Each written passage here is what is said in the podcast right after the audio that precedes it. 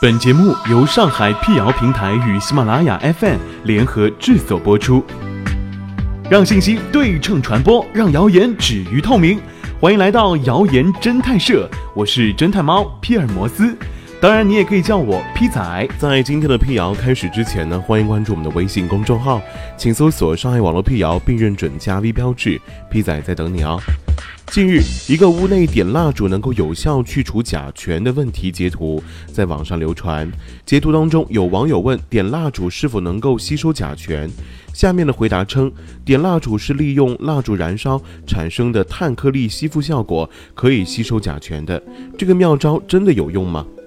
甲醛是一种无色有刺激性的气体，被称为室内污染第一杀手。它是被世界卫生组织旗下的国际癌症研究机构 IARC 列为一类致癌物的有毒气体。甲醛的挥发周期长达三到十五年，不但会影响人体中枢神经系统功能，导致流泪、头晕、头痛、嗜睡、无力、胸闷、咳嗽、呼吸困难等。甚至会损伤人体肝脏和造血系统，因此，如何最大程度降低新装修房屋的甲醛浓度，成为人们关心的话题。央视科教频道《健康之路》一期节目当中，曾对屋内点蜡烛是否能够有效去除甲醛的问题做过调查和试验。调查显示，超过百分之六十的受访者都认为室内点蜡烛能够有效去除甲醛，但实验结果却并非如此。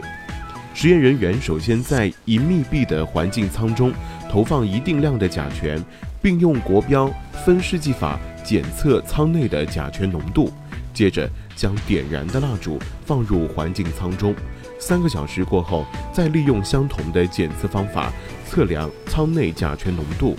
检测结果显示，放入蜡烛前，舱内甲醛浓度是每立方米一点三三毫克。放入蜡烛三个小时后，舱内甲醛浓度是每立方米零点九一毫克。从实验数据看，虽然舱内甲醛浓度降低了百分之三十一，但其实还包含了百分之十九左右的自然衰减。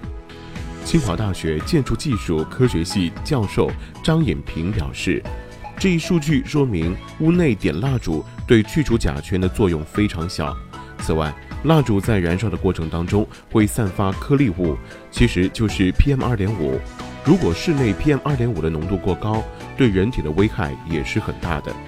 张颖平提醒，有些蜡烛中会添加一些香料，燃烧后释放香味，掩盖了屋内刺鼻的味道，让人感觉去除了甲醛，实际上并没有真正的去除甲醛。